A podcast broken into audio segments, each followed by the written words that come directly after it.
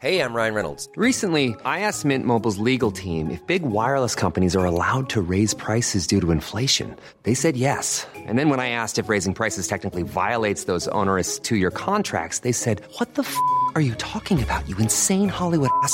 F- So to recap, we're cutting the price of Mint Unlimited from $30 a month to just $15 a month. Give it a try at mintmobile.com slash switch. $45 upfront for three months plus taxes and fees. Promo rate for new customers for limited time. Unlimited more than 40 gigabytes per month. Slows. Full terms at mintmobile.com.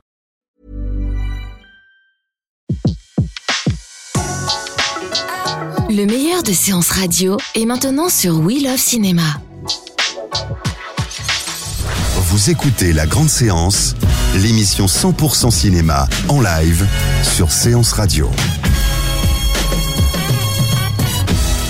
Bonsoir, bienvenue à tous sur Séance Radio pour cette grande séance. Vous connaissez le concept maintenant, c'est un rendez-vous que vous aimez bien et que vous suivez. Alors, je vais vous donner le programme, il est riche. D'abord, euh, nos blogueurs euh, seront là. Maël aussi, qui vient d'entrer dans le studio, donc il n'est pas vraiment en retard, tout va bien. Claire Fayot sera là pour le genou de Claire. Bonsoir. Antoine Corté, bonsoir Claire, pardon. Antoine Corté pour Bulle de Culture. Bonsoir. Et Alexis Yomet pour filmosphère.com et CloneWeb. Bonsoir. Ensuite, nous parlerons du film avec une invitée prestigieuse. Nous parlerons que nous accueillerons à bras ouverts, puisque c'est le titre du film qu'elle vient défendre de Philippe de Chauvron et qui sort aujourd'hui, qui est sorti aujourd'hui. On a, on a déjà un peu les premiers chiffres. Donc, on parlera de ce film, on parlera de sa carrière, Elsa Zieberstein, qui, qui, qui a fait une magnifique carrière et qui ça, ça n'est pas fini. Euh, Maël euh, sera votre lien, sera notre lien.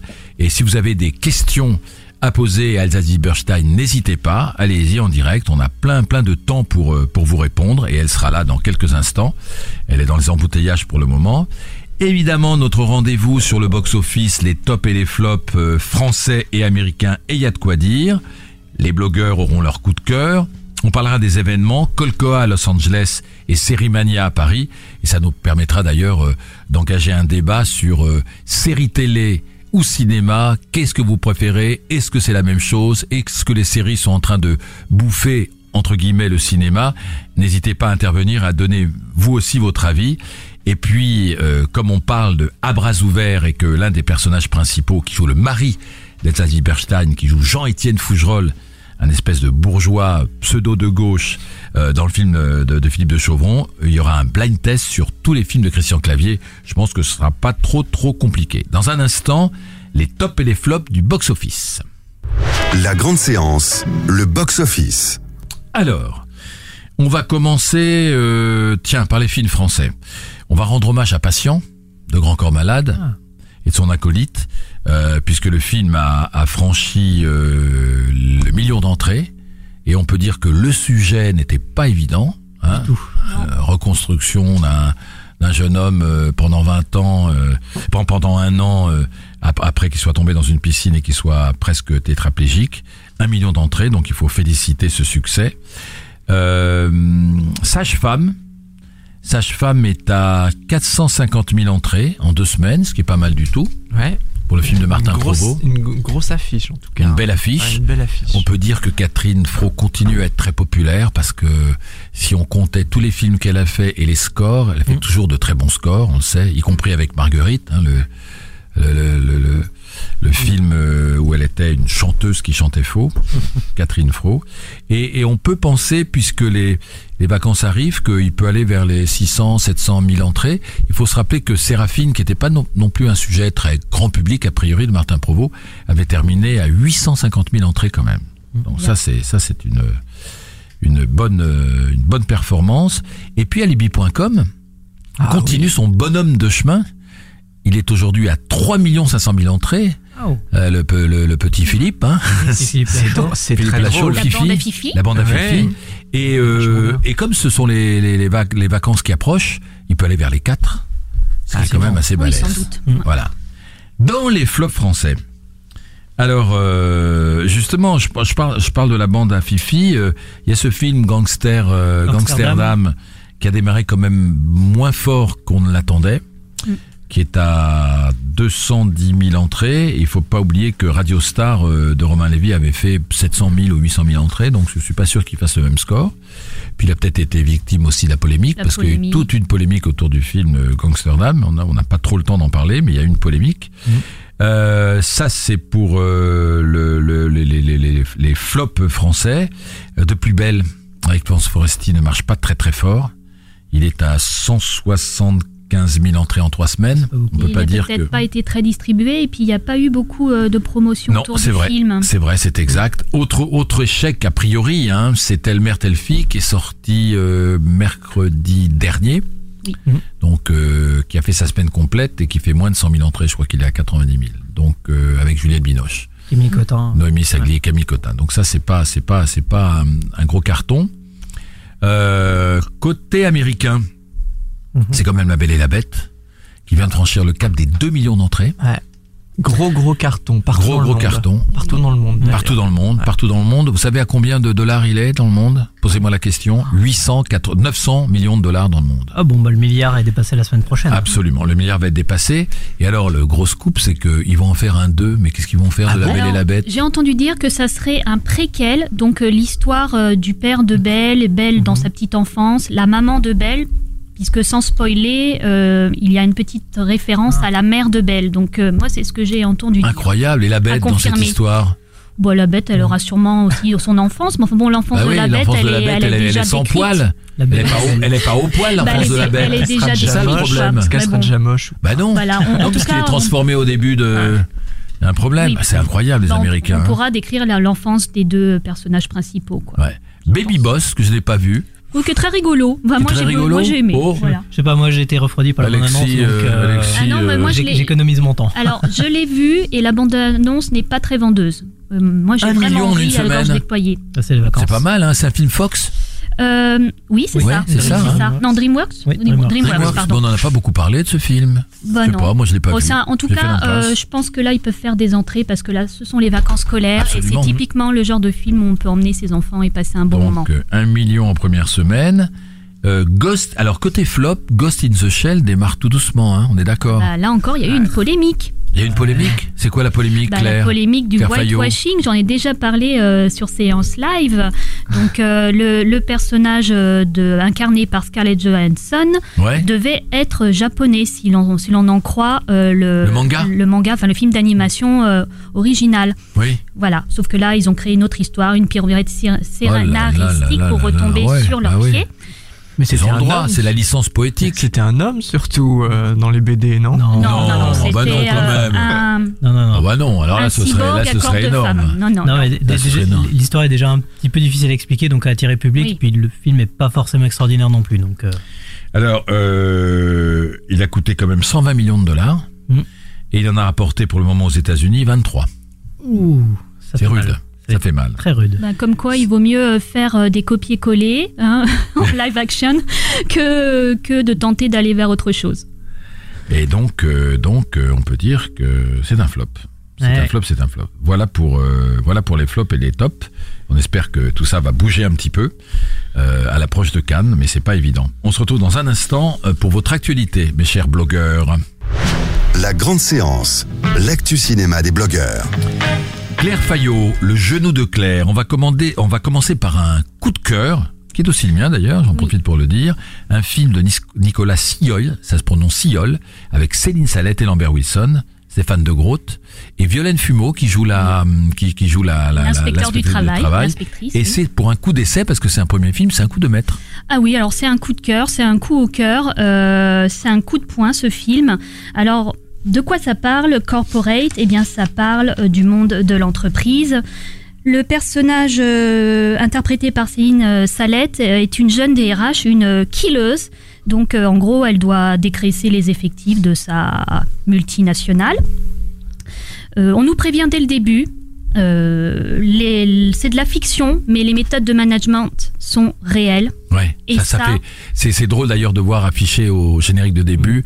Les faits, les faits sont tirés de la fiction, mais les méthodes management sont réelles. Là, on sourit, on se dit, oh là, ça va être chaud. Et oui, automatiquement, on pense euh, aux événements euh, De France sont Télécom. survenus de, à France Télécom.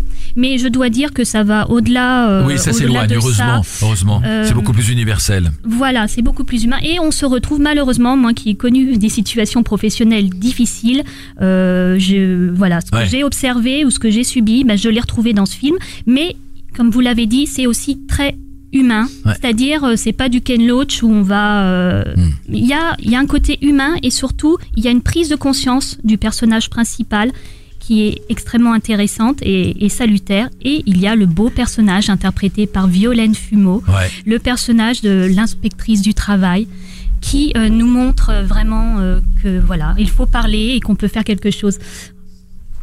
Bonsoir. euh, Voilà. On a le plaisir. c'est difficile. Il y, a, il y a un blanc, un ange passe, et cet ange, c'est Elsa Zieberstein. Voilà ce qu'il faut. C'est un ange qui vient d'entrer dans le studio. Donc on parlait, on parlait de, de ce très bon film Corporate de Nicolas Silla. Oui, il faut quand même dire, dire que c'est l'histoire de, de, la, ouais, de la prise de conscience d'une DRH euh, qui jusqu'ici était psychorigide. hein, elle faisait son boulot euh, Voilà, et son boulot consistait à de- pousser, à pousser les les, les, les, les, employés de, de sa boîte euh, à démissionner. Elle ne voulait pas les virer. Et elle Voilà. avait même un training pour apprendre à faire ça. Voilà, et méthode jour, de harcèlement et- moral, euh, placardisation, euh, euh, ou tout simplement loi du silence. euh, bon, et Et là, vous avez raison, c'est que c'est très humain parce que au début, elle va vouloir, on dit juste au début, elle va vouloir se sauver sa peau. hein, et, et ne pas être tout à fait corporate, solidaire avec avec sa boîte, et puis après elle va prendre une réelle conscience de ce qui se passe et elle va se, essayer de se réconcilier avec elle-même, mais il faut pas dire plus. Ça, C'est intéressant aussi euh, parce que ça montre euh, la souffrance euh, ben, des DRH. Enfin, ils sont poussés à faire des choses qu'ils n'ont pas envie de faire. Voilà. Donc, et surtout, encore une fois, ça, je pense que ce film pourra libérer la parole chez certaines personnes, peut-être qui souffrent d'une situation professionnelle difficile. En tout cas, c'est un film d'actualité. Oui, et c'est un bon film français, un des bons euh, films français de cette année. Alors il y a peut-être des côtés déjà vus, mais, euh, mais bon, malheureusement, euh, le monde du travail est comme ça. Euh, J'en profite juste pour faire une petite parenthèse. Je sais que le, le DVD de, des Têtes de l'Emploi, qui est une comédie euh, sur le monde du, so- du chômage avec Elsa Gilberstein, et, euh, va bientôt sortir ou est sorti. Et en VOD, il cartonne le film. On me dit tous les jours, on Super. m'arrête pour me parler du film, donc c'est chouette. Dans Corporate, on rit, mais on rit jaune en fait, Ouais, devant ouais. certains Ah oui, dialogues. oui, on rit jaune, absolument. Euh, là, C'est un c'est film une- de qui, Corporate Alors, pas. Nicolas- Nicolas Sillol. C'est un premier film. Il avait fait des courts métrages et c'est un premier film et c'est bien réussi. On va parler euh, Antoine c'est très bien joué. Très bien joué, absolument. Céline Salette est remarquable, comme, comme souvent. Lambert Wilson. Et Lambert Wilson aussi. À voix haute. Alors ça, c'est un très très beau documentaire. Ouais. Il sort la semaine prochaine, Il Antoine. sort la semaine prochaine, le, 11 a- le 12 avril. C'est un documentaire qui était passé à la télévision sur France 2 il y a quelques mois, en novembre dernier. Et puis en fait, le sujet avait été tellement euh, bien euh, perçu par le pu- enfin, par les téléspectateurs et tellement percutant que les producteurs ont décidé d'en faire un film et de le remonter complètement, de lui ajouter 20 minutes et euh, pour euh, une diffusion au cinéma.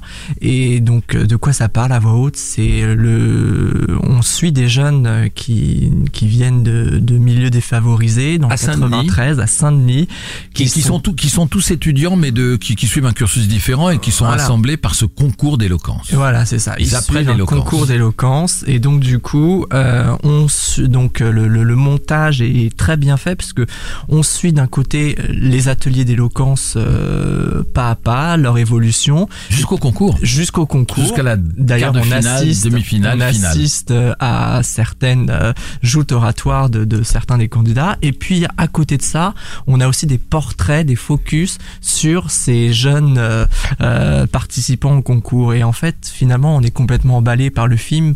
D'une part parce que ils arrivent euh, tous à, à nous à, à- nous à- bluffer. à nous bluffer, à nous C'est- émouvoir. J'ai pensé, c'est un jeu de mots facile peut-être, mais il y a eu entre les murs et là c'est entre les mots. c'est exactement cette ça. histoire. Alors moi, ça m'a beaucoup fait penser à un autre film, Les Héritiers, Mm. euh, qui était une fiction là sur justement euh, une une professeure qui inscrit sa classe au concours euh, du, de- du mémorial de la Shoah pour se souvenir Avec cela en plus, Antoine, que, que, que, de- que dans le film, à voix haute, ce qui est très beau, c'est que les, ces jeunes-là se rendent compte que tout passe par la parole. Et que quand on n'a pas la parole et la façon de pouvoir l'exprimer, on peut passer par la violence dès qu'on a un vocabulaire un peu trop court et un peu trop schématique. Et eux, ils apprennent à parler, ils apprennent à avoir de l'éloquence et ils sont tous maintenant vers des métiers euh, plus ou moins artistiques. Et Eddie Monio, le jeune jeune qui a gagné ce concours, qui faisait 4 heures à l'aller, 4 heures Ah oui, de retour en Tous les marchant jours. pour aller jusqu'à la gare, jours. etc. Il a gagné ce concours et il est acteur. Il a, il a fait un petit rôle dans, dans le film d'Edouard Baird, Ouvert la nuit. Et euh, voilà, et c'est un type qui est très éloquent. Maintenant, moi, je l'ai rencontré. Et voilà, il est. Et c'est vraiment un très beau film, et surtout sur la solidarité entre tous ces jeunes Oui. qui se connaissent pas au départ. Lac, beurre, de toutes. Et de- effectivement, il y a quand même un message qui est très fort, c'est que la, la, la, la parole est une arme et les mots sont des, sont des façons de se défendre. Donc Absolument. euh, vraiment euh, très très très très bien et très humaniste. Et- il faut aller le voir. haute. Est-ce que il peux faut aller voir à voix haute. rebondir puisque la parole est une arme et mais euh, se taire c'est aussi quelque part euh, se faire violence Oui. dans corporate et je voudrais juste faire un petit clin d'œil à Marla une blogueuse qui nous écoute voilà l'expression qu'elle a sortie pour parler de corporate c'était firme ta gueule et je trouve que ce Ah, jeu de mots est Mmh. excellent c'est pas mal. Ferme ta gueule, voilà donc pas ne firmez pas vos gueules Euh, Alexis Yomet, filmosphère.com et CloneWeb, vous nous parlez de ce festival Play It Again. Voilà, qui commence aujourd'hui et qui ira jusqu'au 11 avril. Donc c'est la troisième édition, donc c'est un festival qui fonctionne assez bien. C'est euh, tout simplement la tagline, c'est les films d'hier dans les salles d'aujourd'hui. Donc c'est euh, les distributeurs de l'ADFP qui proposent de revoir, donc dans les copies restaurées, et tout ça, des, des films magnifiques, donc des, des films assez extraordinaires. Donc ce qui est, ce qui est vraiment pas mal, c'est que au moins l'opération elle se déroule dans toute la France, et pas juste dans un endroit bien. C'est dans 150 villes, il y a 190 salles qui participent à, à cette opération. Et donc euh, dans, dans la sélection, bah, c'est tout aussi éclectique puisqu'il y a aussi des sections jeunes publics, euh, des ciné-concerts. Alors euh, bah, notamment on a les grands euh, Cyrano de Bergerac de Jean-Paul Rapneau, on a Pan- Panique du Julien Duvivier qu'on est en train de redécouvrir avec toutes les nouvelles restaurations qu'on fait de ces films.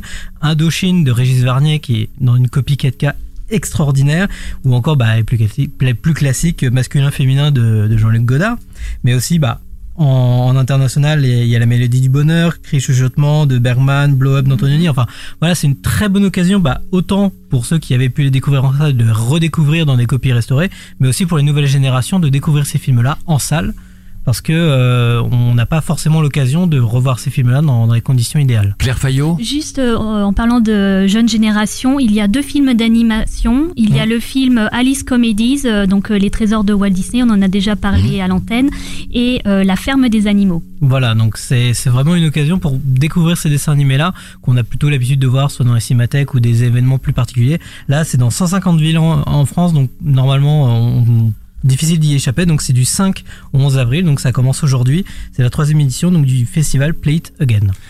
Claire nous parlait de Corporate, Antoine euh, de À voix haute, ce beau documentaire sur l'éloquence, et puis Alexis euh, à l'instant de Play It Again.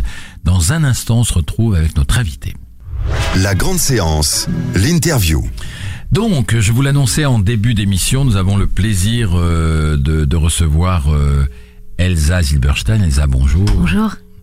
Euh, qui est à l'affiche de À bras ouverts, un film de Philippe de Chauvron, qui sort aujourd'hui. Mm. Alors, je vais raconter l'histoire. Fougerolles, il s'appelle. Hein. Ouais. Jean-Étienne Fougerolles, joué par Christian Clavier, est un bourgeois euh, plutôt de gauche. Euh, il a écrit un bouquin qui s'appelle À bras ouverts, euh, pour dire qu'il faut savoir partager en France, euh, accueillir les migrants. euh, et dans un débat télévisé, face à quelqu'un d'une droite dure, il dit, il se laisse aller à dire, euh, moi, écoutez, euh, j'ai écrit ce bouquin à bras ouverts, je suis prêt à les à bras ouverts, et l'autre le tacle, le pousse dans ses retranchements, et il se voit, au début, il hésite quand même, et voilà, et parce, parce qu'évidemment, il est sincère, mais enfin, il point trop d'infos. Mais au, au bout d'un moment, acculé avec sur un signe de sa conseillère en politique, euh, il dit, bah moi, je peux en accueillir dans ma maison s'il le faut, parce que l'autre le pousse, le pousse, bon, puis termine l'émission, il rentre chez lui, dans son joli, sa jolie maison de Marne-la-Coquette, avec un très beau jardin, avec sa belle épouse Daphné de Fougerolles, Elsa Zieberstein, et ding ding, ça sonne à la porte, et là, il y a une bande de, de, de migrants euh, qui débarquent. Alors, il y a, De y a- de, de, Rome, de Rome qui débarque, et euh, plutôt sympathique. Alors ça, il y a peut-être un débat autour du film, mais plutôt sympathique. Euh, c'est Harry Habitant qui joue euh, Babic, je crois, Ouais, le, le ouais, principal. Et euh, ils vont s'installer dans le jardin parce qu'il faut bien qu'ils s'installent quelque part. Ils les accueillent. On sent les réticences quand même de ces bourgeois de gauche qui ont été élevés dans le partage, ma chère. Hein à chaque fois, Christian Clavier est obligé de le rappeler à Daphné et son épouse Elsa Zieberstein parce qu'elle elle est un peu, un peu plus réticente. Et puis petit à petit, voilà, ça va se dérouler avec tous les gags qu'on peut attendre d'une comédie, car il faut qu'on se calme. Il faut dire que l'humour, ça fait partie du cinéma et qu'il faut pas à chaque fois qu'un film sort, qu'il y ait une police de la pensée qui guette la faute et que ça commence à, à, à nous gaver. Moi, je suis, Ah, je merci suis. Bruno de dire ça. Euh, ça commence à nous gaver parce que euh, moi, quand j'avais 20 ans et que Louis de Funès disait euh, Salomon, vous êtes Ouais, juif. Exactement. Eh ben tant pis, je vous regarde quand même. Si le film sortait aujourd'hui, il serait pas sortable. Donc euh, euh, Philippe de Chevron n'est pas raciste, je le connais, je l'ai rencontré. toujours à la télé en plus. Il- Non mais en plus c'est même pas. Je veux dire il y a aussi ça. euh, quand on sort Bah, Borat, il- il- il faut euh, dire- on, ouais, on est dans l'excès de tout. euh, Les mecs sont gras, immondes. On dit pas oh mais comment vous osez montrer les gens comme ça? Ça me sidère qu'il y ait une sorte de bien-pensance, de C'est une morale. bien-pensance. Qu'est-ce que c'est que C'est ça? une police de la Je pensée. veux dire, quand on fait la vérité si je mens, les juifs ils se montrent complètement hystériques, excessifs. So what? On va pas faire une histoire. Et sans comparer, comédie, et sans quoi. comparer euh, Philippe de Chevron à Ettore Scola, dans Affreux, sale et méchant, les Italiens et il aime bidonvilles étaient, étaient ouais. immondes. Euh, voilà, donc voilà. Voilà. Donc on ferme la parenthèse. Ce n'est que du cinéma. Que ce n'est que du cinéma. C'est une et comédie. Faut pas et oublier. que, et que quand on voit bien le film, parce que évidemment, il faut pas toucher Roms, c'est délicat. euh, on voit bien, on voit bien les, les jeunes filles roms instrumentalisées par des types qui sont mille fois pires que ce qui est montré dans le film, Amidovic et autres. Qui les violent, qui les mettent enceintes, qui les raquettent après qu'ils aient gagné de l'argent. On les voit tous les jours, j'en vois tous les jours dans le métro. Ça, ça n'est pas, ça c'est pas dans le film. La, la, la famille de Rome dans le film est angélique à Et en plus, elle Voilà. veut s'intégrer. Elle arrête veut pas de dire qu'elle veut devenir des bons Français. Ils veulent s'intégrer. Et, euh, et, et d'ailleurs, et d'ailleurs, le personnage moyennement sympathique, c'est quand même Christian Clavier Oui. qui, qui, qui, qui les accueille un peu à reculons. Et puis finalement, Et dans la famille Rome, c'est un mec qui n'est pas Rome du tout, Mhm. euh, qui, qui est un marginal qui a profité de l'accueil d'Étienne de Fougerolles pour se mettre aussi dans le jardin et dans la famille Rome, et qui lui n'est pas Rome du tout, et c'est lui qui veut piquer la femme de Christian Clavier et qui drague Elsa Zieberstein. Donc euh, voilà, on ferme la parenthèse. très voilà. bien résumé. Bruno. Voilà. Alors, ma chère Elsa, Oui. vous vous jouez une euh, une bourgeoise. J'avais jamais fait euh, ce genre de rôle en fait, une espèce de bourgeoise héritière, un peu qui a pas de talent, qui fait du la jardin qui fait de la sculpture dans son jardin. Ouais, elle fait des sculptures assez Voilà. surréalistes. Hein. Non, mais moi, ça faisait longtemps que j'avais pas fait une comédie comme ça. Je veux dire, un peu classique. euh, même, je, je sais pas, je, je crois que j'en avais jamais fait. Oui. Euh, une grande comédie populaire française. Oui. Ça me faisait marrer. De Chauvron en sortant du bon Dieu, je me suis dit, bon, bah, allons-y, c'est marrant. Je trouve que c'est, c'est rigolo de faire tous les genres. Moi, je suis quelqu'un de libre, donc j'ai envie d'aller dans tous les mondes. Et euh, leur écriture est très bonne. Ils ont un sens de dialogue évident et puis euh, ça me faisait rire c'est un vrai film de gauche pour moi c'est finalement euh, c'est comment ils sont obligés de coller à leurs propres valeurs et c'est un peu compliqué des fois quand on a été élevé dans les valeurs de gauche de dire bah oui oui oui on accueillerait euh, Hmm. ou des migrants ou des roms ou des réfugiés est-ce qu'on le ferait? Voilà donc on joue là-dessus Oui, on, se, fout ça- de la gueule des bobos de gauche euh, Ouais. un peu intello Ouais. et puis euh, tout ça est très bon enfant et mais le mais film en, est très en drôle plus, ouais. en plus, sans, le film n'est pas du tout un film à message. Non, mais mais on est d'accord. Mais ça met les gens en face d'une vérité. Quand vous avez votre le, le- le français qui a son petit jardin, qui vient de construire sa petite maison, même même si c'est pas Étienne de Fougerolles dans le film, Ouais. euh, qui vient de construire son petit pavillon avec son petit jardin, etc. Est-ce qu'il est prêt à accueillir euh, une roulotte avec euh, des roms sur son jardin? Est-ce qu'il est prêt, même s'il dit de, tout le temps dans la rue, et moi je suis voilà. Donc il, on- il faut mettre le doigt là-dessus. de. Est-ce que les gens sont en accord avec ce qu'ils disent, etc. C'est un peu ce que ce que dit le film, avec évidemment sous sous sous le, le couvert de la farce. De la Car farce, pour ouais. faire rire, il faut exagérer les choses, ce qu'on Exactement ce appelle que une licence poétique. Quand il dit euh, à l'époque du Père Noël est une ordure, euh, on a fait des petits gants, des moufles à trois doigts pour nos petits lépreux de Jakarta. Il dit, on n'a pas été, on n'a Ouais, pas ouais, été oh là. poursuivi par les lépreux, par euh, l'Indonésie ou whatever. À un moment, il faut aussi de rire. Je sais pas, tu regardes Babysitting ou les Very Bad Trips, ça va loin. Enfin, mais moi, même, mais, ça. même- mais même Elsa Zieberstein, ce titre, moi je me souviens, j'en ai longuement parlé avec euh, Jean-Marie Poiret. Le titre, Le Père Noël Noël est une ordure, Oui. c'était super culotté. hein. Exactement. Je sais pas si aujourd'hui on ferait un film qui s'appelle Ouais. Le Père Noël est une ordure Alors, hein, vis-à-vis des d'ailleurs, enfants. à bras ouverts, ça s'appelait avant, s'il vous plaît. Ouais, non, ouais. c'était un titre de travail. Moi, m'a travail. jamais donné le scénario avec ce titre. D'accord. hein. D'ailleurs, il était presque plus drôle à la limite ce premier Ouais. titre, mais le ti- ab- finalement le, le film c'est vraiment à bras ouverts parce qu'ils vont accueillir les mecs à bras ouverts. Ouais, c'est Donc ça. euh, c'est pas un film sur les Roms qui sont en train de mendier le film Ouais, du tout. pas du tout. C'est un film sur une, deux bobos de gauche qui vont devoir accueillir euh, une famille Rome dans leur jardin. Donc le film est vraiment à bras ouverts.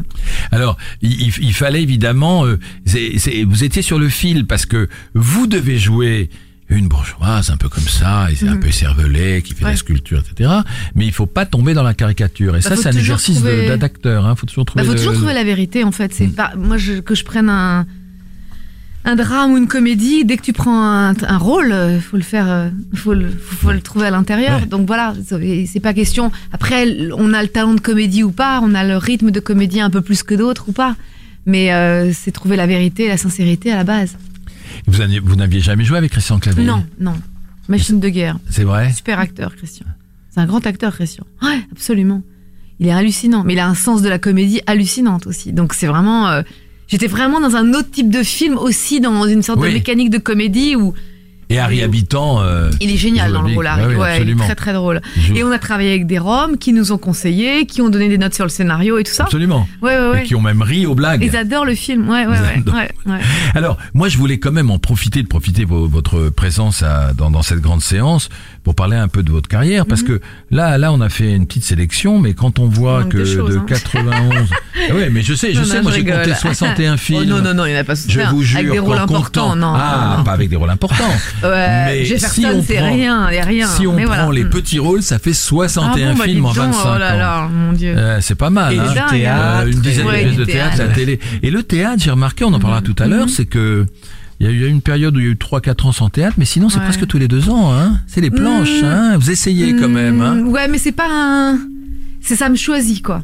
Ça vous choisit. C'est pas vais- vous qui y allez. Qui, qui Non, j'y vais. Oh là là, qu'est-ce que j'ai dit C'est pas politiquement correct S'il ça. vous hein. plaît, s'il Allez, vous je vais, je vais plaît. être viré de, de, J'y vais cette radio. quand je peux pas échapper. Tout d'un coup, Bah, quand, c'est-à-dire, quand oui, Géraldine Maillet, quand le rôle est tellement hallucinant que je suis obligée de dire oui. Comme, Quand comme Géraldine Maillet qui m'écrit Nathalie Wood, Nathalie Wood. et je lis Nathalie Wood, c'est 1h20 seule en scène, je me dis, mais j'ai pas tellement envie d'être seule en scène là. D'un coup, le rôle, je fais, ah, je suis obligée de le faire. Ouais. Donc, je vais au théâtre quand, là, on m'a proposé plein de pièces, je vois, j'ai lu. Non, mais pas que- essentiel. Je me mais dis non, non. Pas essentiel. Voilà. Pas parce que vous avez peur du théâtre. Pas du tout. Non, mais c'est Ah, c'est ce que je veux vous dire. C'est parce que vous, mais vous aimez bien être sur les planches. Je sais pas. Ah, il y a un petit doute. Mm. Ouais. Mais Disons que quand j'y vais, c'est parce que ça s'impose. ça s'impose. Là, ça. on m'a proposé plusieurs pièges, donc je demande toujours une lecture, moi. Alors, à la fin de la lecture, je sais. Est-ce que j'ai besoin d'aller dire ça tous les jours? Oui ou non? Ça va Mm. très vite. Ouais, Mais est-ce que vous, plus- vous êtes quelqu'un de traqueuse? Parce que euh, dans, dans, dans, dans vos films, on voit effectivement une réserve, on a l'impression que Mhm. on se cache derrière quelqu'un plein de trac. Et là, quand on vous Mhm. voit, on vous voit à l'aise, bonjour, tout va bien. Mhm. Euh, Moi, je- traqueux, bah, t'as toujours le trac quand tu rentres en scène. euh, Ouais. Quand je faisais Nathalie Wood, 1h20 seule en scène, j'étais allongée au départ, les gens rentraient. Je peux vous dire que. Ouais, c'est Oh, bah, un trac qui est porteur. Je suis ne- chargée, je suis pleine, euh, ça y est. On je ne veut pas ne pas citer la, phrase de, de, de Jouvet pour, pour ceux qui ne la connaissent pas. C'est que Ouais. Jouvet rencontre une jeune actrice qui dit Maître, je n'ai pas le trac. Et il lui dit Ne vous inquiétez pas, ça viendra avec le talent. voilà, ça, il, faut, il faut le dire. Parce que Ouais, le trac ouais, euh, au théâtre. Après, j'ai envie de dire, chacun est comme il est. Il y a des gens qui sont cool. Je pense que fatalement, t'as une angoisse quand tu rentres sur cette scène, quoi. C'est euh, vertigineux. Et alors, je, je reviens à votre carrière au cinéma. On parlait de Van Gogh, bon, on connaît l'histoire. Vous, êtes sur le plateau de Van Gogh pour un autre rôle, il vous repère. Il y a une, une, une fille qui fait défaut, il vous prend dans un rôle plus important, et puis votre, votre, votre carrière décolle. Mhm. Et c'est vrai que vous avez vraiment euh, euh, fait dans tous les genres. Vous avez tourné avec Raoul Ruiz, vous avez Mhm. tourné des films plus graves avec euh, Martin Dugobson, Ouais. euh, Mi- Mina Tannenbaum, Mhm. c'est des très beaux films, et des comédies qui, Ouais. qui étaient géniales comme euh, Tenue correcte Oui, exigée que Philippe personne oublié de Philippe Eh ouais, ouais. Et euh, alors, ce qui est drôle, c'est que d'habitude euh, dans le Ou métier, Christian Vincent, Oh, ou Anne absolument, Fontaine. beau fixe, Mhm. c'était super. Ouais. Dans le métier, généralement, on a un emploi et vous vous faites tout, non, quoi. pas d'emploi, moi. Pas d'emploi. Je veux jamais avoir d'emploi. en fait, je, je pense que j'ai tout de suite voulu échapper à ça. C'est vrai? Vous avez senti ça? Non, mais inconsciemment, je pense que quand elle m'offre Mina Tannenbaum, je sais que je suis plus Woody Allenienne dans le sens où je peux tout faire. Je le sens quand je joue Mina et que j'ai une palette. enfin, j'ai l'impression que j'ai une palette de jeux très large et je me dis, j'ai envie jamais de me l'interdire. Mm. et je veux me dire demain je peux bosser avec Philippe Garel ou Arnaud Desplechin ou aller faire une comédie grand public. C'est-à-dire que jamais je ne veux m'interdire cette liberté-là. Il y a que la snobberie ambiante ou les qu'est-ce qu'il faut faire, qu'est-ce qu'il faut pas faire. Ce qu'il faut faire, c'est moi qui décide en fonction de mes envies d'actrice et des metteurs en scène à qui j'ai envie de travailler. Là, je vais commencer un film avec Roger Avary. Après, je, je, je viens de quitter De Chauvron aujourd'hui et je travaille avec Roger Avary, qui, vient, qui a écrit Pulp Fiction, qui a écrit Reservoir Dogs et True Romance. Donc, oui, je veux cette liberté-là. Je viens de faire un petit rôle avec Julianne Moore, j'étais à New York, là. Voilà. Donc, je trouve que c'est important d'être libre. Mais, mais c'est vous qui l'initiez cette liberté où on vous propose un choix, un éventail assez large Ouais. pour que vous puissiez euh, Bah, maintenant, on me, les, picorer? on me les propose. En fait, Ah, Anne Fontaine, elle est venue me proposer, alors que ça faisait 20 ans qu'on se connaissait. Hmm. Euh, lui aurait, peut-être qu'un jour on se retrouvera. Après, c'est les hasards de la vie. euh, Dites-lui que je l'aime, c'est un film grave. il y a longtemps que je t'aime, c'est Philippe Claudel que- qui l'a écrit pour moi. Ouais, il a écrit pour moi le rôle. Euh, c'est un peu au... Après, il y a des choses que je peux générer ou des envies que j'ai, mais euh, je me laisse porter. Mais c'est vrai que je me sens très libre d'aller partout. Alors, il y a- Pardon, Une il- question, je t'en prie, j'ai- Antoine. J'ai une question parce que effectivement, je, je sens beaucoup de liberté dans votre filmographie. Ouais. Il y a quand même dans dans dans dans, dans la liste des films qu'on qu'on peut voir un rôle ou en tout cas une envie, c'est un, un film avec le Claude Lelouch, euh, un Ah oui, plus bah oui, une. j'avais très envie. On a l'impression que c'est quand même beaucoup plus réfléchi et surtout beaucoup plus investi parce que on a Ouais. vous êtes rayonnante, je trouve, dans ce film-là. Ah, c'est gentil. Et du coup, euh, est-ce que c'est pas quelque chose qui a été plus longuement réfléchi Non, alors pas euh, du tout. Il a été totalement inspiré. Alors réfléchi de 20 ans parce que Claude Lelouch c'était vraiment un réalisateur avec qui j'avais, comme Jean Dujardin, on a, on a tous les deux, on a grandi avec euh, Claude Lelouch. Euh, Peut-être quand j'étais au cours Florent à 19 ans, Claude Lelouch a dû venir faire une masterclass. Quand à 19 ans que Claude Lelouch arrive, hein, fait sa masterclass, tu dis mais moi je veux cet homme me filme un jour. Et donc 20 ans après il me filme. Mhm. Donc réfléchi de Oui. d'envie et de mais je crois beaucoup en fait c'est Jenna Roland un jour qui m'a j'ai la chance de, avec qui j'ai dîné on n'est pas on n'est pas une actrice à côté de soi-même on est avec qui on est. C'est-à-dire que je suis l'actrice de la femme que je suis. Et si tout d'un coup le louche il me voit au bout de 20 ans c'est génial. Mais c'était l'envie avec Jean Dujardin elle est née dans un avion. Parce qu'on a pris le même vol. Et qu'on s'est dit avec qui il faudrait qu'on fasse un film d'amour tous les deux? Très vite le nom de Claude Lelouch est arrivé on a mis la musique plus d'un d'un homme et une femme entre euh, de un homme qui me plaît entre nous deux. On a parlé d'un homme qui me plaît, qui est un film que Jean adore. Avec Annie Belmondo. Girardot et Belmondo. Et on, on- en atterrissant à Los Angeles, on avait bu, mangé, rigolé et tout. J'ai dit, ok, j'appelle Claude et c'est le film qu'on va faire. C'est un film à deux personnages, loin. J'ai appelé Claude Lelouch, j'ai dit, voilà, je suis avec Jean Dujardin, on veut faire un film avec toi. On rentre. Trois semaines après, on était dans son bureau, il avait le début du film. Donc, vous savez, le, le truc est arrivé comme ça. Parce que je crois à ça dans la vie. Mhm. Mais l'envie était là depuis 20 ans peut-être. Voilà. Et ça a été un, un, un beau film, un beau voyage en Inde, et c'est vrai, c'est un- c'est un- une belle réussite. euh, Ouais. Une belle... On a fait un million d'entrées, donc c'était génial de voir une adéquation, une envie euh, du public et de nous suivre. Alors du coup, dans cette carrière, comme vous êtes très éclectique, ma chère Elsa, Ouais. est-ce qu'il y a des choses euh, dont vous rêvez Oh, mais oui Quoi Arnaud Desplechin, je l'ai dit. C'est vrai, c'est vrai. Arnaud, j'adore ce qu'il fait, on se connaît bien. Ouais. Ah ouais. Ah ben on verra, c'est lui qui Oui, décidera oui, alors quand. Arnaud Desplechin. Arnaud, j'adore ce qu'il fait depuis très longtemps. C'est Ouais. un peu une. J'ai grandi avec les films d'Arnaud. Enfin voilà, on se tourne autour, mais un jour c'est lui qui décidera. On s'envoie des lettres, on se. on, Voilà. on espère qu'il va Euh, être à Cannes, là. On, on, Oh bah, on les doigts pour lui. Arnaud, euh, lui, fan- il n'y a même pas de sujet, mon pauvre Les Renaud. fantômes Enfin, d'Ismaël. Oh, mais mon Renaud, il n'y a pas de sujet, il va y être. Non, Ozon, j'aimerais beaucoup. Je pense que je suis une actrice pour Ozon. Parce Mm. que j'adore ce qu'il fait. Je... Voilà, quelqu'un aussi d'éclectique, Ozon. Mm. Je trouve qu'il a. Franz, je trouve c'est un film magnifique. euh, il fait jeune et joli, en même temps potiche. Je me retrouve presque dans sa manière d'évoluer dans le cinéma de liberté. Et Ozon, on en parle aussi, puisqu'on s'amuse à. euh, euh, Les amants doubles avec Jérémy Régnier et Marine Vact, on en parle aussi dans les, dans les pronostics, dans les rumeurs, pardon. Ah, c'est un nouveau. C'est son pour nouveau. Cannes, c'est Ouais, son nouveau. d'accord. Mais enfin, on parle de tellement de gens cette année pour le 70e anniversaire du Festival de Cannes.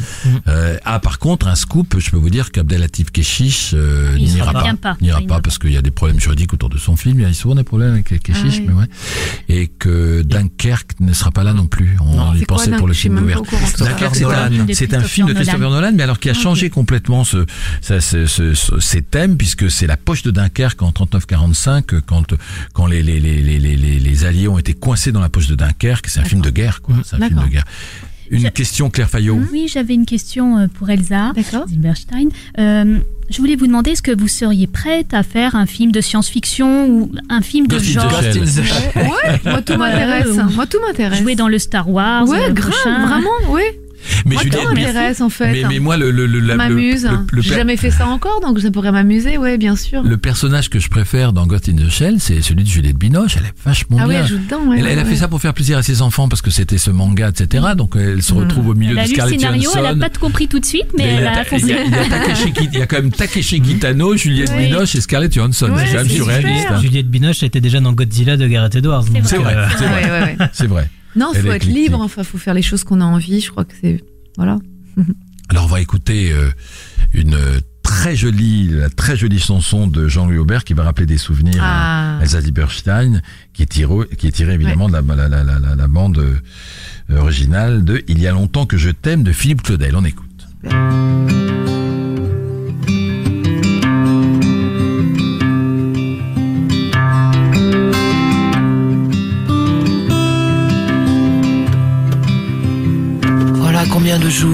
Voilà combien de nuits, voilà combien de temps que tu es reparti.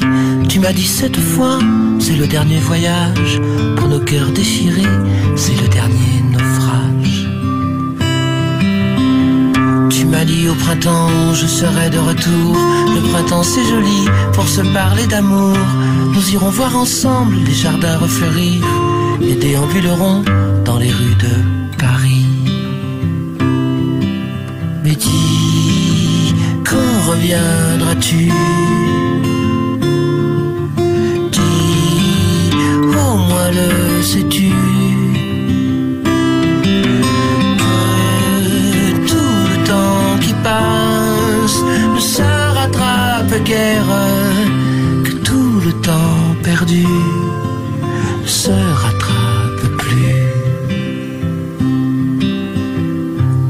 Printemps s'est enfui depuis longtemps déjà.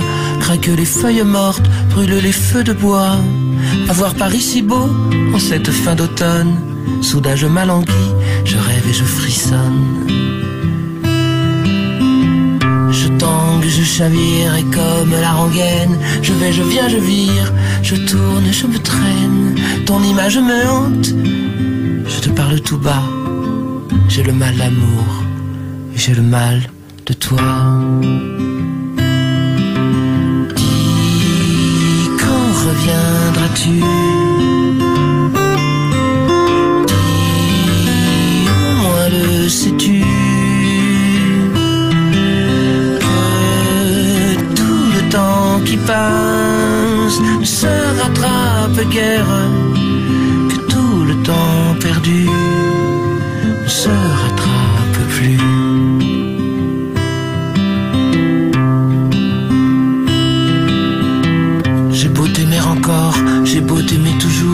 j'ai beau n'aimer que toi, j'ai beau t'aimer d'amour. Si tu ne comprends pas qu'il te faut revenir, je ferai de nous deux mes plus beaux souvenirs. Je reprendrai la route, le monde m'émerveille, j'irai me réchauffer à un autre soleil. Je ne suis pas le seul qui meurt de chagrin, je n'ai pas la vertu des femmes de marins.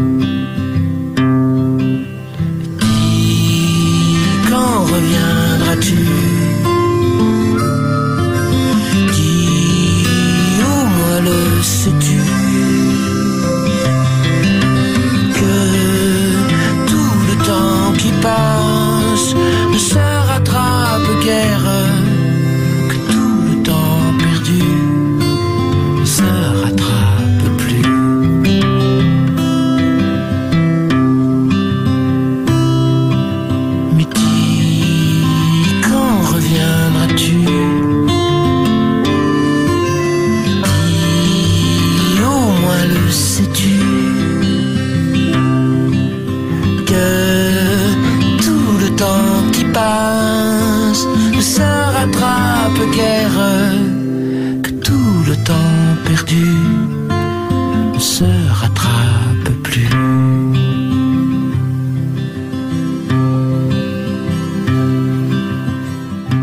très très très très jolie chanson de Jean-Louis Aubert. Euh, dit qu'on reviendra tout. Vous disiez Elsa, vous vous souvenez de la façon dont il a gratté sa guitare Oui, oui. à l'époque Ouais. du tournage du film de. Philippe Claudel On était en train de tourner, il était dans dans le ouais, dans l'entrée, puis il a commencé à gratter avec sa guitare en disant tiens, je vais peut-être faire ça comme reprise et tout, c'était sublime. C'est magnifique. J'adore cette c'est- version. Ça, Mm. c'est de la très belle reprise. On se retrouve dans un instant pour notre séquence événements. Les événements cinéma sont dans la grande séance.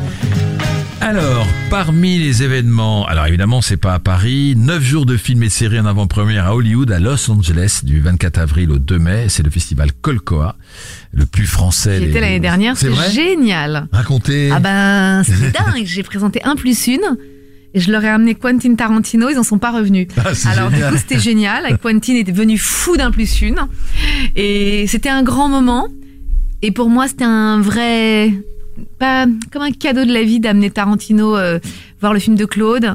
C'était magique, voilà. Ah, et euh, après on a fait un Q&A et et voilà, Tarantino a adoré notre film, donc ça m'a fait plaisir.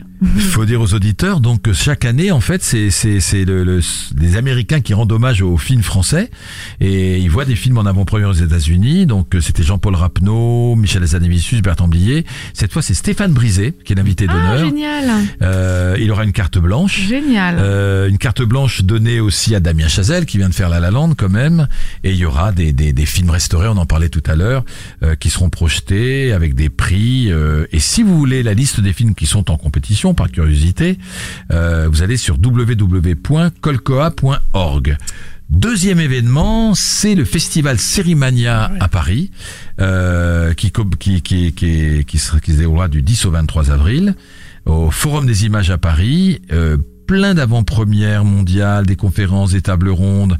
Donc, parmi les invités qui seront donc euh, au Forum des images, Damon Lindelof, qui est co-créateur quand même de The Lost et de Leftovers, euh, qui sera président du jury. Juliana Margulies, qui, qui jouait dans Urgence et dans The Good Wife, donc j'ai, dont j'ai vu quelques épisodes moi, et qui est auteur et productrice. Adam Price, qui est scénariste et créateur de la série politique Borgen, qui est une série célèbre euh, s'il en est. Et voilà, et il y aura une soixantaine de séries en sélection. Et ce que je ne savais pas, c'est qu'il y a une compétition officielle. Oui. 10, 10, 10 films en compétition officielle. Euh, c'est un peu le, le festival de Cannes de la série apparemment.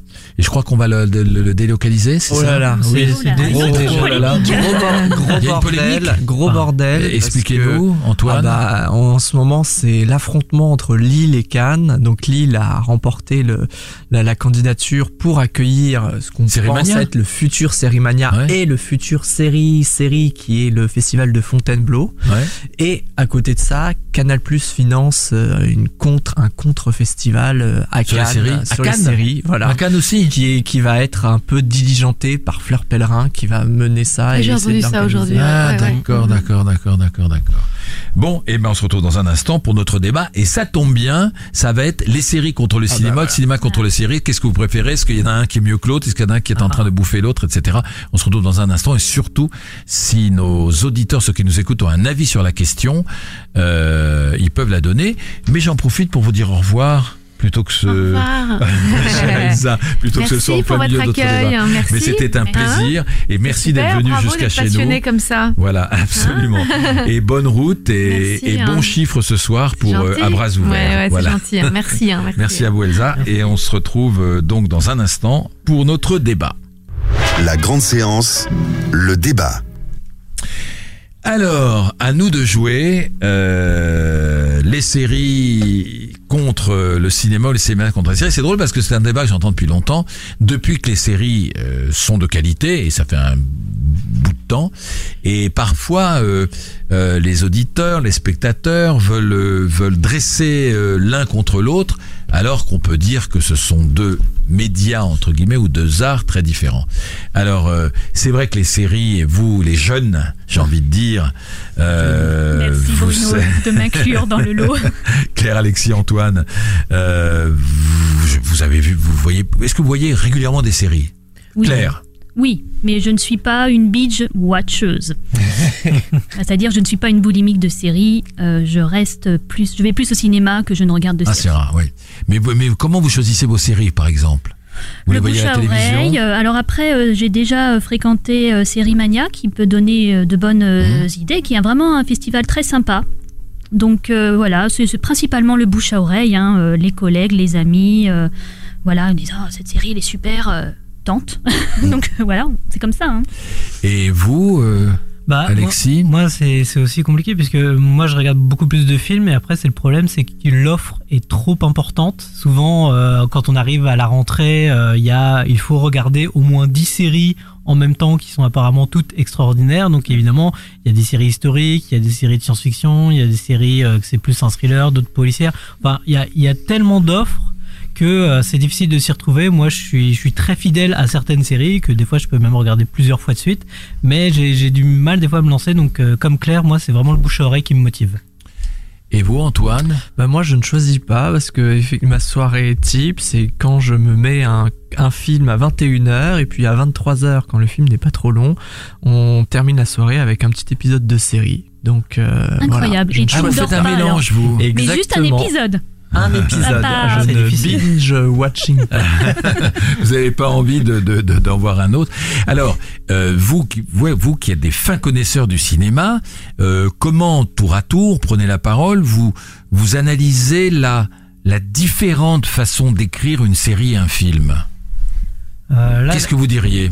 Parce Bah, que c'est quand même très différent. Claire, Je vais- Claire je vais Fayot. essayer. euh, Alors, un film, ça doit durer entre une heure et demie et deux heures et demie. Ouais.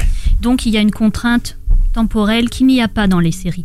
Un film, on, on condense, on donne le meilleur tout de suite dans le film. La série, on développe les personnages, on prend son temps, on leur invente une histoire, on leur invente des relations, etc. Euh, une série, on a une accoutumance. Il y a tout d'ailleurs en général ce sont pas c'est pas un scénariste hein, c'est Ouais. C'est- une équipe une de, je sais équipe, pas ils sont euh, combien parfois? Ouais, ils 10 sont 20 très nombreux, Voilà. très nombreux. Ouais. voilà, donc c'est pas du tout euh, la même, euh, la même, je pense, la, la même réflexion, quoi, la même création. Et puis à chaque épisode, il faut qu'il y ait quelque chose qui donne de l'addiction Ah la oui, série. ça c'est oui. terrible. Un Antoine. Un cliffhanger, ça s'appelle. Ouais. C'est-à-dire, dans les dernières secondes de l'épisode, il faut euh, pousser le téléspectateur à, à, à revenir la semaine prochaine. Moi, euh, une petite anecdote, justement, je- j'avais ce débat-là avec un, avec un ami, euh, et je lui expliquais que moi, je n'arrivais pas à écrire sur, euh, sur les séries, alors que j'adore écrire sur Mm. le cinéma. Pourquoi? Parce que pour moi, une, une série, c'est une œuvre qui, par définition, n'est pas finie. C'est-à-dire que il y aura une pro- possiblement une saison, une saison, mm, voilà. Alors que on, nous, on est là quand même pour dire notre avis sur euh, quelque chose, De un fini, film, un de fini. Alors que une saison 1 peut être très bien, alors qu'une saison 2 peut être complètement ratée. Donc euh, voilà, j'ai cette difficulté à appréhender la critique de série en tout cas. Alexis. Bah après au niveau du cliffhanger justement c'est l'idée de revenir la semaine suivante pour voir le même épisode mais maintenant on a des nouveaux systèmes de diffusion comme Netflix par exemple qui eux par exemple proposent la série entière d'un coup et justement on arrive à des systèmes bah, D'où binge watching. de, de binge watching où justement les gens regardent tous les épisodes d'un coup donc ils se réservent une journée complète pour regarder 10 heures d'affilée la série comme si c'était un seul un bloc film, ouais. voilà Des Euh, marathons, quoi, des marathons de. voilà, de- donc c'est- un autre système de d'appréhender d'appréhender une œuvre parce que des fois on peut avoir des petits épisodes de 22 minutes, des fois on arrive à des épisodes d'une heure ou même bah, les derniers Sherlock Holmes ils font une heure et demie.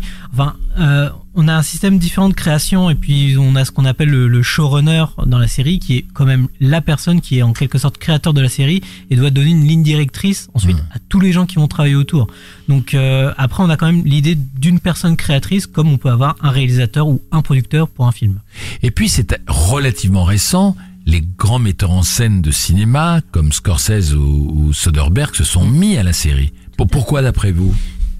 Je pense que ça leur, ça leur permet d'expérimenter un autre format. Alors, euh, Soderbergh a fait The Nick, qui est une Mhm. série euh, historique avec euh, Clive Owen sur les débuts de la chirurgie. Et Scorsese, ben, il a fait euh, le pilote. Enfin, il a fait, il a fait des pilotes. hein. Après, il a, il a, il a cédé euh, donc euh, Boardwalk Empire, si je ne me trompe pas, et euh, Vinyle, ouais. Qui n'a pas été renouvelé. Qui n'a pas été Ouais, renouvelé. mais alors c'est c'est dingue Comme parce quoi, que peux être un Soderbergh. bon cinéaste Ouais. et voilà, euh, lancer une Alors, série, ça marche pas. c'est rigolo parce qu'il y a l'exemple de Scorsese, vinyle n'est pas renouvelé, pas de deuxième saison. Et il y a l'exemple qui, qui, qui me donnait tout à l'heure, Bah, c'est. Antoine The- The The Nick, il y a une Nick. saison 2. Alexis. Bah justement, euh, Soderbergh lui s'éclatait sur cette série-là puisque il était à la fois, euh, il n'était pas créateur de la série, mais il est ni scénariste, mais il était réalisateur. Euh, il dirigeait les acteurs sur le plateau, il, était cadreur, photo. il faisait la photo, il faisait le montage. Donc, Incroyable. il faisait tous ces postes-là sur 10 épisodes par saison, donc il en a fait 20. Euh, pour moi, la série, c'est une des meilleures séries que j'ai vues ces dix dernières années et elle sera pas renouvelée pour une troisième saison. faute de public, faute d'audience. Donc après, c'est très difficile puisque moi, je pense aussi à la série The Young Pope de Paolo Sorrentino. Mhm. que je trouve extraordinaire, mais quand je la regarde, C'est plus du cinéma que de la série, non? J'ai un, peu mon regard de, de ci- cinématographe euh, Ouais. derrière et je me dis ah moi moi c'est ce qui m'inspire parce que moi j'aime pas mal le cinéma de Paolo Sorrentino donc je m'y retrouve là-dedans mais après est-ce que quelqu'un qui consomme les séries Ah, je euh, suis d'accord avec vous. arrivera à rentrer moi, dedans moi, moi, moi, quand j'ai vu The Young Pop, je l'ai pris comme du Sorrentino, Sorrentino. pur, comme un film qu'il aurait pu faire. euh, Mhm. Il, y a, il y a combien d'épisodes il y a 10 épisodes Moi, moi j'en ai vu que deux. J'en ai vu que deux parce que j'avais été invité pour les voir, puis j'ai pas vu la suite. Et ça aurait pu être un film, quoi. Mm. Il aurait pu faire un film qui s'appelle Young Pop, le, le faire en deux heures, résumer tout ça en deux Et en heures. plus il y a Jude Law enfin il y a un casting comme on pourrait en trouver au cinéma C'est exactement le même syndrome Baz Luhrmann et, la, et sa série The Get Mm. Down. C'est que euh, on, il fait une, un, fi- un film Mm. avec ses mêmes techniques, euh, ses mêmes sonorisations, ce- son même visuel. Et en fait, finalement, euh, qu'est-ce qui- qu'est-ce qu'il faut dire sur le passage d'un réalisateur du cinéma à la série C'est que finalement, il n'arrive pas à se détacher de sa technique drôle. cinématographique. Et il C'est doit drôle, tenir ça. la distance. C'est ça C'est- aussi. Donc Ce qui est drôle, c'est qu'on est en train de donner des exemples de, de cinéastes qui, vont lu- qui ont voulu se colter euh, avec euh, prendre à bras le corps des séries et c'est ils se sont pas renouvelés. Alors ce qui est marrant, c'est qu'Hollywood, euh, enfin en tout cas le monde de la télé est impitoyable, puisqu'on dit quand même à Soderbergh, bah, deux saisons ça va, mais c'est pas rentable ou ça marche pas.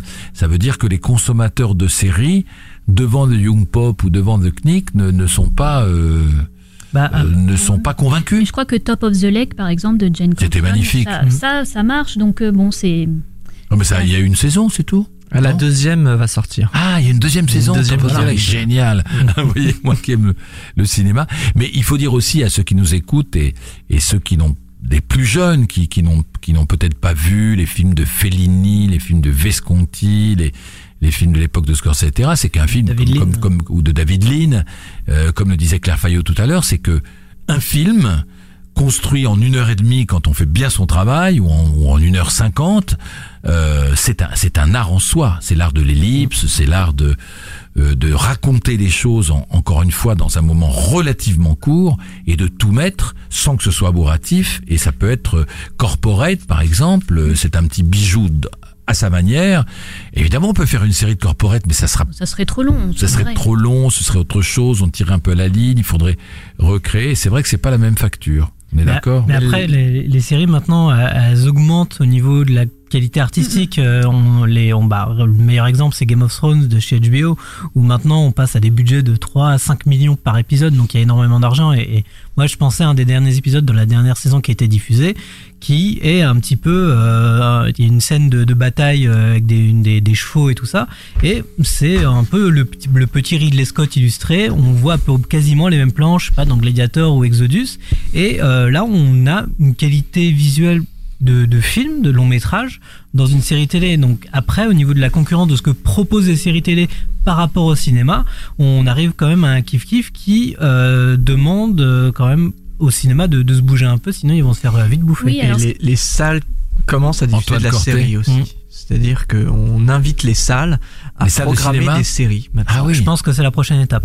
C'est vrai. Oui, je pense que bah, les, les salles de, de cinéma vont s'ouvrir à d'autres programmes. Euh, bah, Game of Thrones, justement, ils faisaient des événements dans des salles IMAX pour diffuser genre les deux premiers épisodes. Mais je pense que à terme, on peut arriver où on pourra découvrir, limite, toutes les semaines, Mm. un épisode de série télé euh, qui, coûte euh, des millions de dollars dans une salle de cinéma. Il y a un public pour ça. Claire Fayot Oui, ce que je voulais dire aussi, c'est que des films sont adaptés en, en série. Oui. Euh, voilà, donc ça arrive. Donc on étend l'univers. euh, mais Bah, il y Gomorrah, a, par exemple. Voilà. Et, et à l'inverse, il y a euh, une tendance dans le cinéma actuel à finalement, j'allais dire, sériser des films.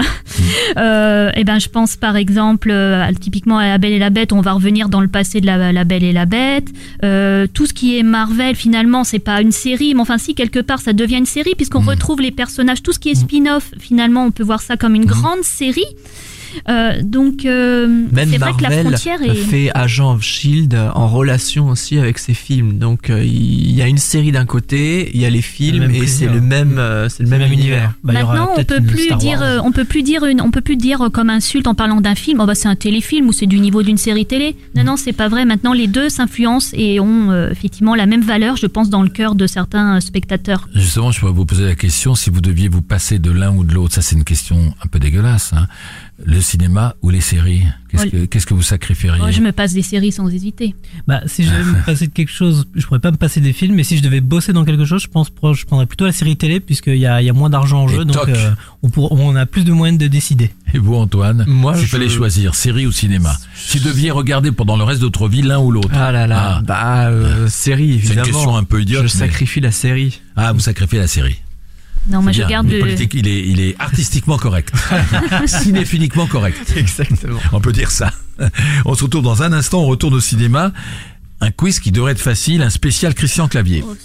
Jouez avec la grande séance. Tout de suite, le blind test dans votre émission 100% cinéma. Le blind test, comme dans The Voice, mais dans un pour un exercice différent, sauf qu'on voit. Alors écoutez bien, écoutez bien, écoutez bien. C'est un film de 2004. Oui, mais attendez, dites donc, c'est- de la marijuana. Non, vous pourriez avoir des ennuis, parce que c'est interdit de faire pousser de, de- de- de la drogue, hein. Interdit par qui? Qui peut avoir le droit de décider pour moi ce qui est bien ou mal, hein? Tout le monde n'a pas vu ce film. Hein. Pas personne. Et alors là, où je Ça les commence emmerde Ceux personne. qui interdisent, c'est que je la fume pure Alors c'est un film d'Hervé Palu qui s'appelle Albert est méchant. Ça Ah. vous dit quelque chose? Oui, mais je l'ai pas vu. Avec Michel Serrault? Euh, Normalement oui. Deuxième film. Tu vas la demander en mariage De ce pas. Qu'est-ce qu'on a fait au bon complètement Dieu fou. Oui. Falbala n'est pas une fille pour toi, voyons. Ah, Falbala. Astérix. Euh, Astérix. Astérix et Obélix contre Genre, César. physiquement, je veux dire. Claude Zidi en 1999. Il y a presque 20 ans. Incroyable. Hein Mais non. Euh, facile. Désolé, on a un petit contretemps. Rien de grave. Non, non, trop rien. Non, bé, mais bé. Non, non, mais il se il se trouve que ma, mère a disparu dans la jungle avec euh, des Ah, amis de ma fille. c'est euh, Philippe euh, Lagesitting C'est Bravo. Surtout pas. Non, on regarde une vidéo qui va nous Un permettre. tir groupé d'Alexis et d'Antoine. Euh, le 4. Vous n'étiez pas obligé de tirer si violemment cette manette. Ah, Qui me visiteur. l'avait demandé Les visiteurs, bravo. Excellent. Euh, le 5. Bonjour, il y a quelqu'un? C'est pourquoi? Euh, Je voudrais voir une paire de chaussures que vous avez en vitrine, s'il vous plaît. Il n'y en a plus. Ah. Ah, et, et ce mocassin là sur le présentoir, c'est- du veau retourné J'ai plus votre taille. Ah. Bon, je L'accent, repasserai. l'accent. C'est plus votre Ouais. taille. Repassez. Repassez. vers 18h. Ce sera plus calme. Effectivement. Ça vous rappelle Ah, rien cet accent. Voilà, ce sera plus calme. Repassez, repassez. le 6.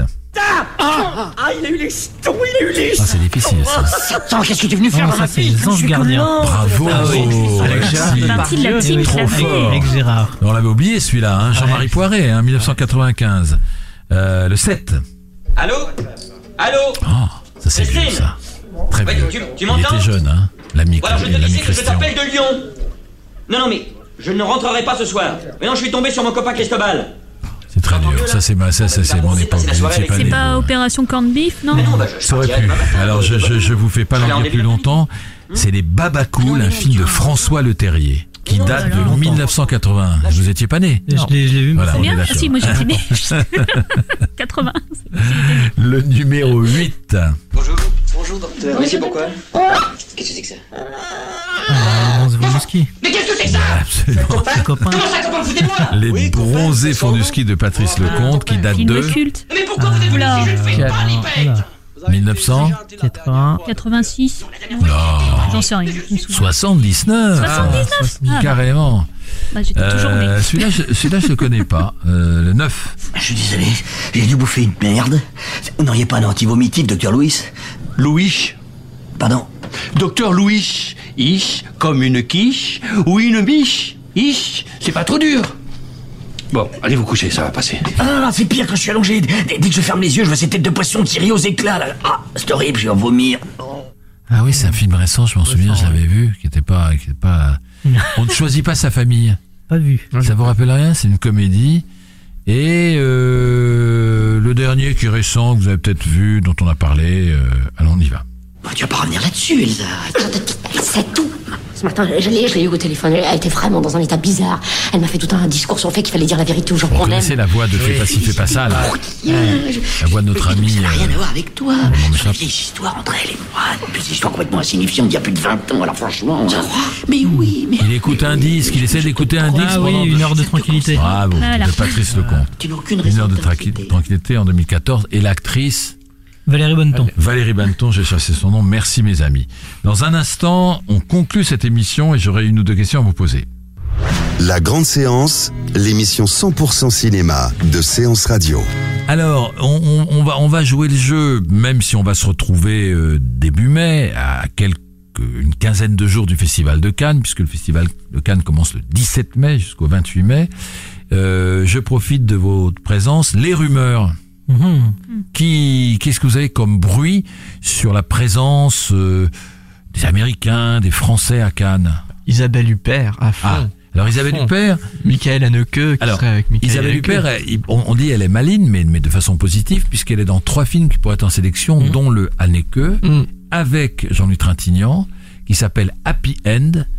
Euh, Haneke, le réalisateur du pianiste, on trouvait déjà euh. Isabelle Huppert, et euh, c'est une histoire d'une famille bourgeoise sur fond de migrants à Calais. Donc ça c'est Happy End, Haneke, mais elle a d'autres films, dont un film de Hong Sang-so. Mm, Euh, donc, comme elle est dans trois films qui sont des films euh, qui peuvent être sélectionnés, et comme elle aime être à Cannes, cette chère Isabelle, on va peut-être la retrouver. Sinon, on parle de Desplechin, Oui, Ouais. tout à Les fait. Fantômes d'Ismaël, Très bien, oui. on parle de Ozon, Les amants doubles. doubles. Mhm. Euh, vous avez entendu d'autres euh, bruits, vous? Bah, moi, je me pose la question du gros blockbuster américain. Chaque année, on a un énorme blockbuster américain. Est-ce Ouais. que c'est Pirates des Caraïbes? Est-ce que Ah, c'est les moi, rois je le vois pas en ouverture quand même, un 70e édition. Non. Moi, je peux vous faire le pari maintenant, là, je touche du bois, qu'en ouverture, ils vont mettre Le Redoutable, qui est un hommage à Jean-Luc Godard, Ah. puisque c'est les ouais. derniers films d'Azanavicius. Navicius. Mm. que, que ça peut être en ouverture de Cannes. C'est un hommage à Godard. C'est Godard euh, au moment du tournage de La Chinoise. Que Louis Garrel s'est fait la tête de Godard. Il parle un peu comme Godard. et je pense que ce serait assez digne et assez noble de le mettre en ouverture de Cannes. En tout cas, on en reparlera dans un mois, le mercredi 3 mai. N'oubliez pas que le podcast de l'émission est disponible dès demain sur le site séanceradio.com et les agrégateurs de podcasts, SoundCloud et iTunes notamment. Donc à bientôt mes chers amis. À bientôt. À bientôt, À bonne soirée. Et on se retrouve. C'était la grande séance, l'émission live 100% cinéma. Retrouvez Bruno Kras et toute son équipe sur Séance Radio par BNP Paribas. Retrouvez l'ensemble des contenus séances radio proposés par We Love Cinéma sur tous vos agrégateurs de podcasts.